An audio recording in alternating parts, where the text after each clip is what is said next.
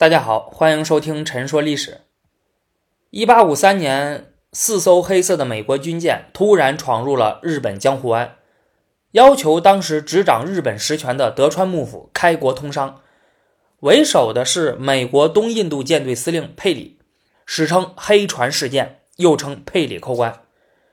双方于次年签订了日美亲善条约，又称神奈川条约。随后，其他西方国家纷纷跟进，啊，与日本签订了一系列的不平等条约。自此，日本实行了长达两百多年的闭关锁国政策，被迫终止，国门大开。面对此千年未有之大变局，日本上下一片混乱。日本究竟该何去何从？这引起了当时有识之士的激烈探讨。那在这其中呢，涌现出了一位非常杰出的代表。这就是福泽谕吉。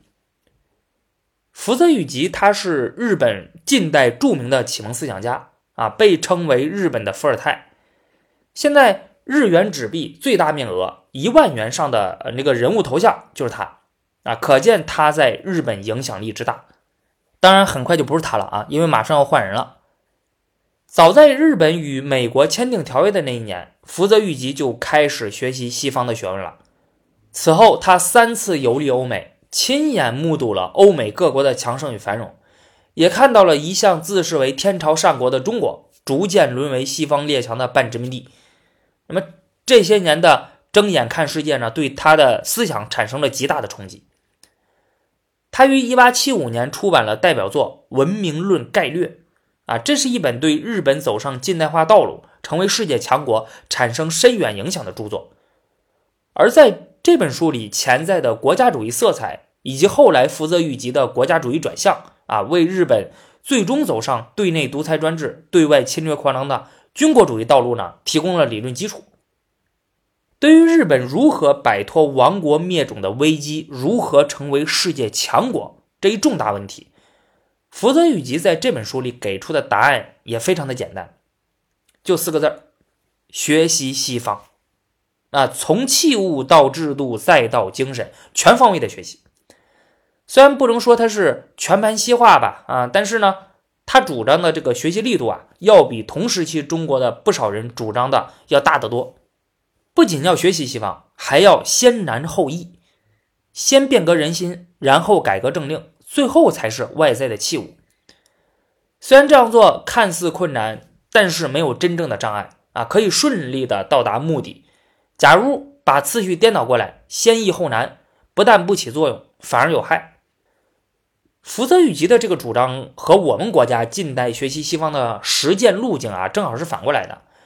呃，大家学近代史就知道啊，我们是先学习器物，对吧？引进西方的枪炮啊、军舰啊，呃，还有军工企业等等，这典型的就是洋务运动。后来发现呢，只学这个不行啊，于是开始学制度。变革政治制度、社会制度等，比如戊戌变法、清末新政、辛亥革命，啊，最后发现还是不行，然后开始学思想文化，希望启蒙民众、变革人心，比如新文化运动。在福泽谕吉看来，日本人必须要正视现实，承认自己的落后。啊，日本在文学、技术、商业、工业等等方面，无论是最大的事物还是最小的事物，没有一样是比西方强的。啊，如果要想使本国文明进步、繁荣富强，就必须毫不迟疑的以欧洲文明为目标，学习西方。那福泽谕吉在这本书里呢，对于日本的批判是毫不留情的。他告诫自己的同胞，要坚决摒弃那种迷惑于旧习、沉湎于本国古老文明、对西方文明无动于衷、不以为然的愚昧短见，尖锐的指出。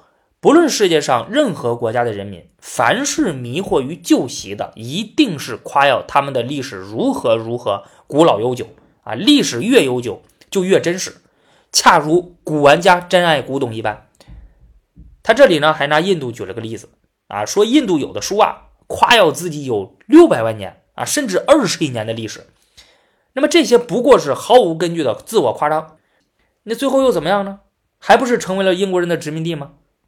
啊，印度人只知夸耀自己的文明古老，却忽视了文明发展的大计啊，简直是不知轻重啊！世上的事物并非因为陈旧古老就有价值。福泽谕吉在《文明论概略》里把世界各国分为野蛮、半开化和文明三种类型。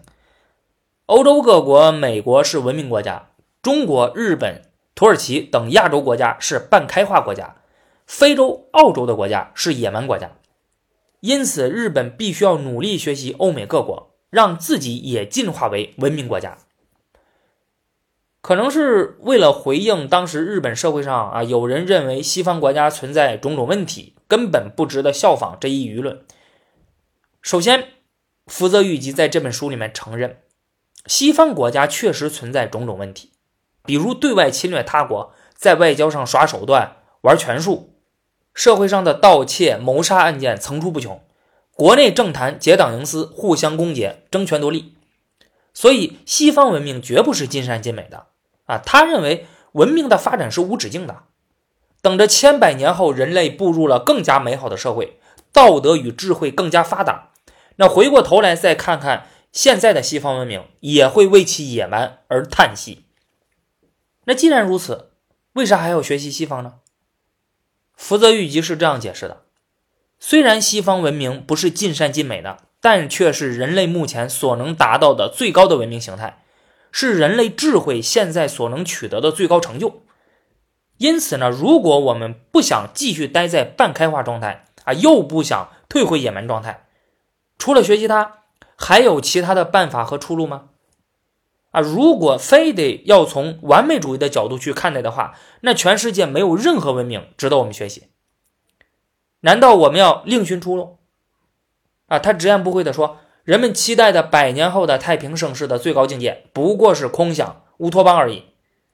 因此呢，福泽谕吉提出，日本乃至世界上所有处于野蛮或半开化状态的国家，如果要想使本国文明进步，就必须以欧洲文明为目标，确定它为一切议论的标准，以这个标准来衡量事物的利害得失。也就是说，必须得学习西方，除了这个，绝没有第二条路可走。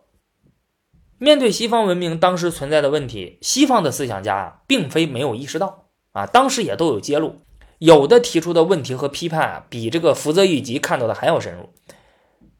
在福泽谕吉眼中，英国是当时世界上最强大的国家，经济繁荣，科技发达，文化丰富多彩，民主自由体制逐渐完善。虽然也存在一些问题，但仍然是值得日本学习的榜样。然而，在与他同时期的英国思想家马修·阿诺德眼中，英国却是一个金钱至上、物欲横流的社会，人人都在追逐金钱，过于放纵自己的自由，陷入了精神危机。进步被等同于机器和金钱，资本主义的物质主义、机械主义对文明和人性产生了扭曲。啊，因此呢，应该去其他文明里寻找解救之法，比如古希腊。同样的一个因果啊，两个人看到的却不一样，那给出的药方啊，自然也就不同。这是因为两人所处的社会现实不同。马修·阿诺德立足的是英国，此时的英国正处于鼎盛时期的维多利亚时代，自然有余力去思考本国资本主义高度发展后所带来的问题，以便让英国可以变得更好。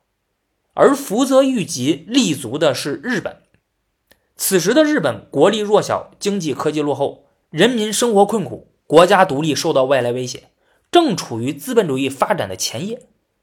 根据福泽谕吉的观点，可以推想出他会认为马修·阿诺德的观点呢不适用于此时的日本。当时的很多日本人连机器都没有见过呀，资本主义、民主、自由为何物，他们都不知道。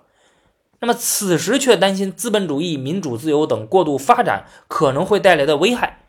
如同一个每天连饭都吃不饱的人，却整天担心营养过剩后所带来的肥胖、糖尿病啊、高血压等身体问题，还为时尚早啊，啊，甚至可以说是杞人忧天。所以，他坚决要学习西方啊，先成为像英国一样的资本主义强国后再说。当时还有日本人提出，世界各国的自身情况都不一样。那让日本完全以西方文明为衡量利害得失的标准，这不合理呀！啊，学习西方的时候应该要结合国情，不能全盘照搬，要结合自身的实际情况，适合的拿过来，不适合的踢出去，取其精华，弃其糟粕，对吧？这才是合理的呀。对于这个问题，福泽谕吉是这样解释的：文明包括两个方面，外在的事物和内在的精神。所谓外在的事物，就是指从衣服、饮食、器械、房屋到政令、法律等能看得见的事物。那么这部分事物啊，当然是应该根据本国国情来加以取舍的啊，你不需要全盘照搬西方啊。再说了，即使是西方各国，那在这方面，他们彼此之间的情况也是有差异的。但是学习西方，你不能只学习外在的事物啊，这些东西哪怕都学了，那也不算是文明。近些年来，我们国家在衣食住行方面流行西洋方式啊，有的男子剪发，有的人开始吃肉，有的城市开始建洋房啊，还有铁桥，这难道就能称之为文明吗？不能。西方国家与日本最大的区别在什么地方？在看不见的无形的人民的风气上，也就是文明的精神上。这个风气指的不是一个人的风气。而是整体国民的风气，因此呢，要学会用统计学的思维，不要用个例掩盖整体。他们的风气有什么不同呢？福泽谕吉在《文明论概略》和其他一些著作啊，比如《劝学篇》等提到过，日本在江户时代形成的是一种武士主导的身份制等级社会制度，啊，社会等级森严，武士世世代代垄断军政职务，居于最高地位，脱离社会生产。其他社会阶层必须要供养他们，他这个阶层之间的流通非常的差，普通民众无权参与政治活动，也很少涉及对公共事务的管理，宗教、学术、商业、工业完全掌握在政府手中，可以说就是个官本位社会。在这种制度下，日本人形成的风气或者说是精神是以服从权力、权威为核心的价值观和心理结构。唯唯诺诺、趋炎附势、愚昧无知，没有创新精神，甘于忍受社会现状，不敢反抗。人们不知独立、平等、自尊为何物，也不知道权利、责任是什么。福泽谕吉还特意提到了，日本的读书人的观念往往就是“学而优则仕”，啊，如果最终不能当官，那读书就没有意义。在福泽谕吉看来，这些人并非日本的国民。仅仅是寄居于某一政府之下的客人，他们与政府的关系是主客关系，甚至是敌对关系啊！所以他们对国家没有责任感，对国家的安危也不在乎。而西方国家的人民则与此不同，在资本主义制度下，他们有着文明的精神，他们有着平等、自由、民主的价值观，他们有着追求科学、独立人格的精神，个人享有国家保护下的权利和自由。并承担对国家和社会的责任。因此，福泽谕吉主张在这方面，在内在的精神上，必须要完全学习西方，再造日本文明，无需考虑本国的国情啊！因为本身学习西方的目的呢，就是为了改造这个不合理的国情啊。日本的国情与西方文明的理论和实践不适应，那改的应该是自己的国情，而不是要让理论适应国情。那否则的话，那还学什么呀？我认为福泽谕吉在这里提倡的似乎是一种削足适履的精神。这个词儿本意是一个贬义词儿，但是在这里面呢，我觉得他提倡的就是这样一种精神啊，就是说，如果你的脚穿一双鞋觉得不合适，那是你脚的错，而不是鞋的错。你应该让你的脚去适应你的鞋，而不是反过来。福泽谕吉谆谆教诲他的同胞们，不应单纯仿效文明的外形。而必须首先具有文明的精神，以与外形相适应。外在的文明易取，内在的文明难求。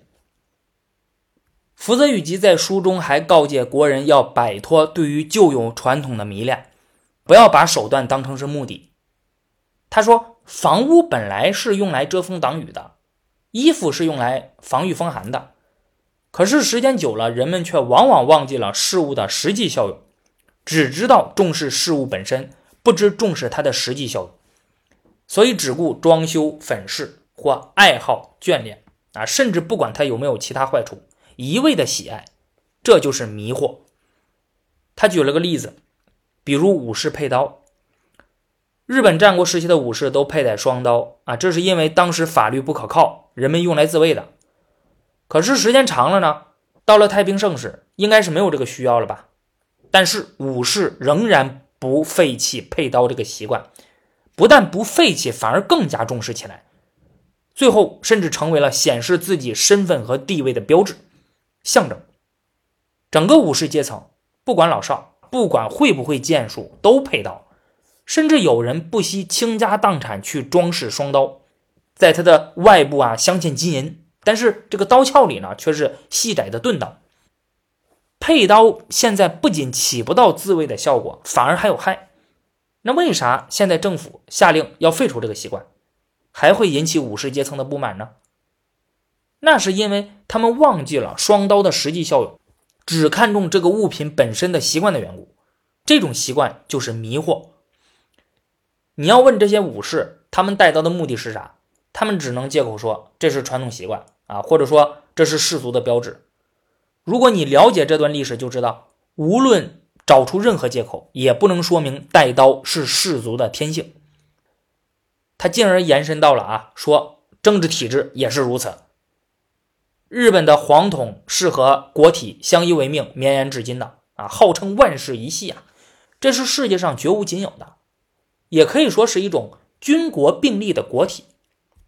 军国并立的可贵，并不在于自古它就为我国所固有而可贵，而是因为有了它而维持了我国的政权和促进了我国的文明。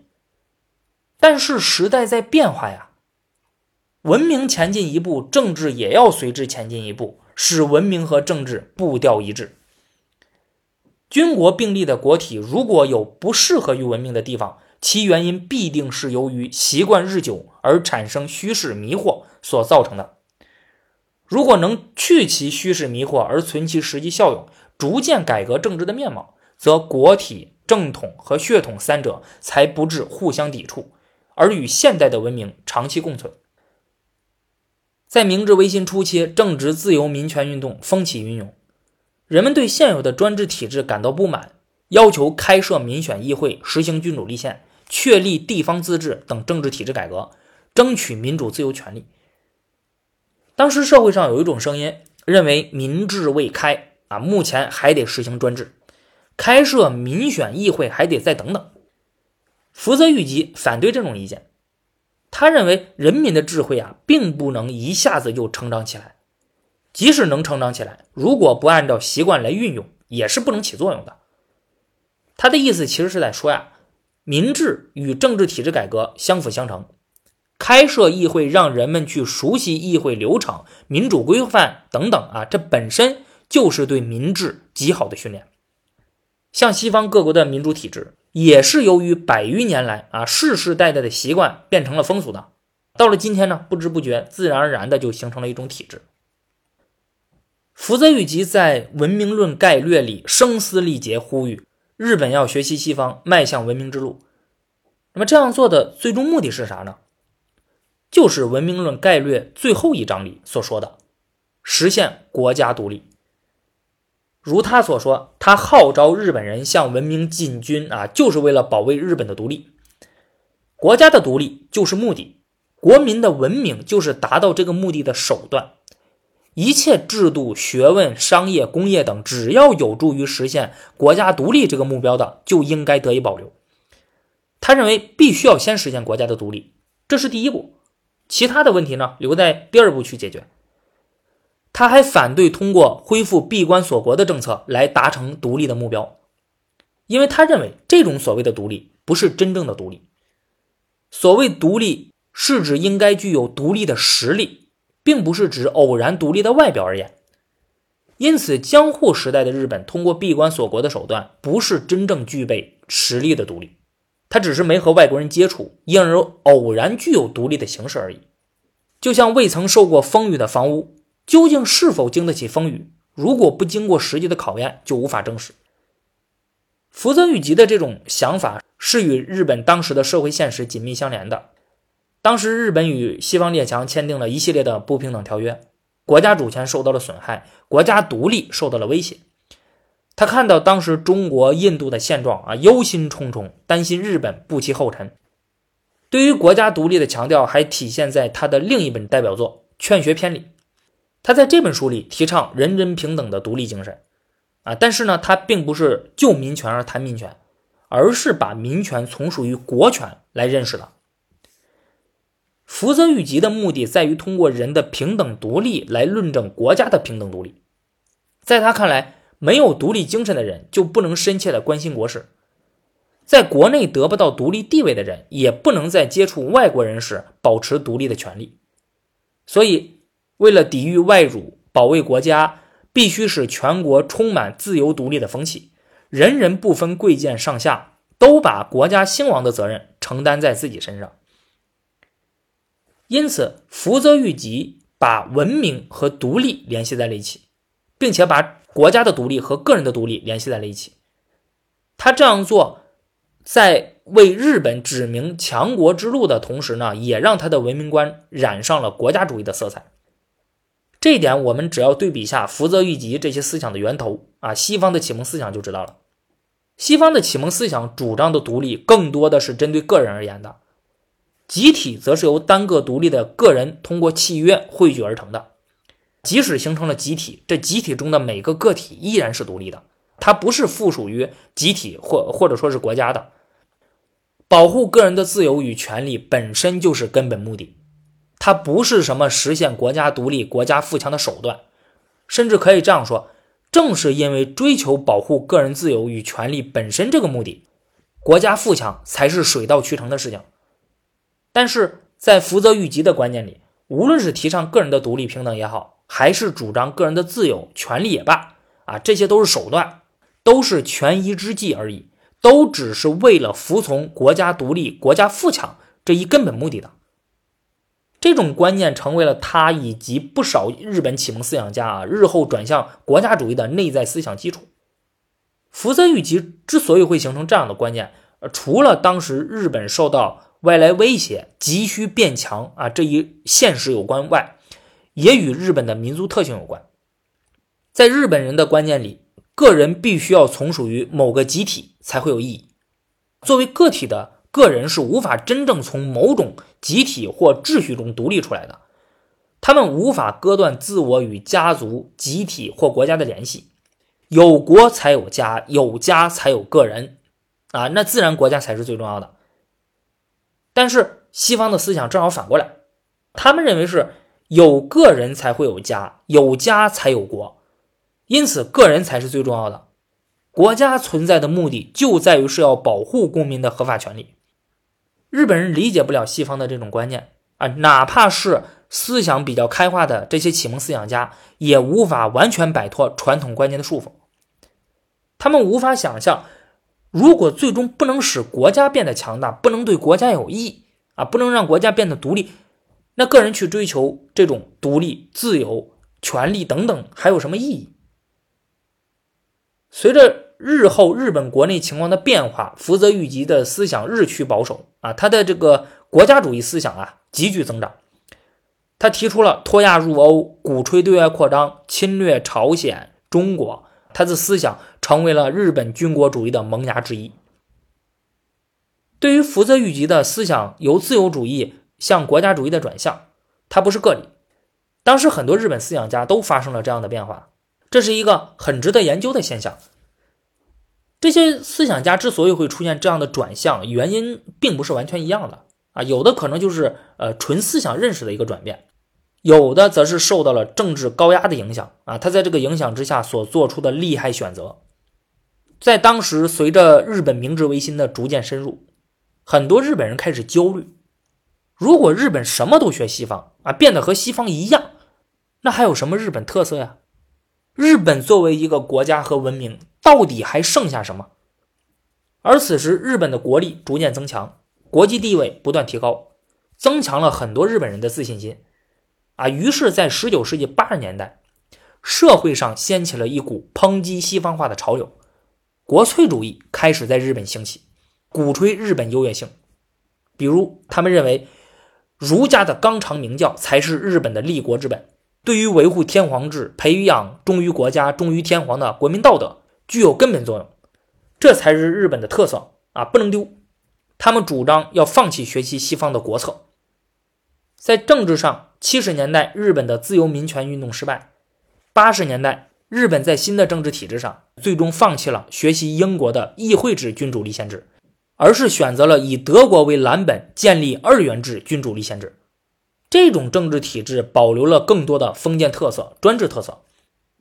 在教育上，同样也是在八十年代，日本的启蒙思想家森有礼就任文部大臣，实行教育改革。他此时已经成为一名国家主义者了。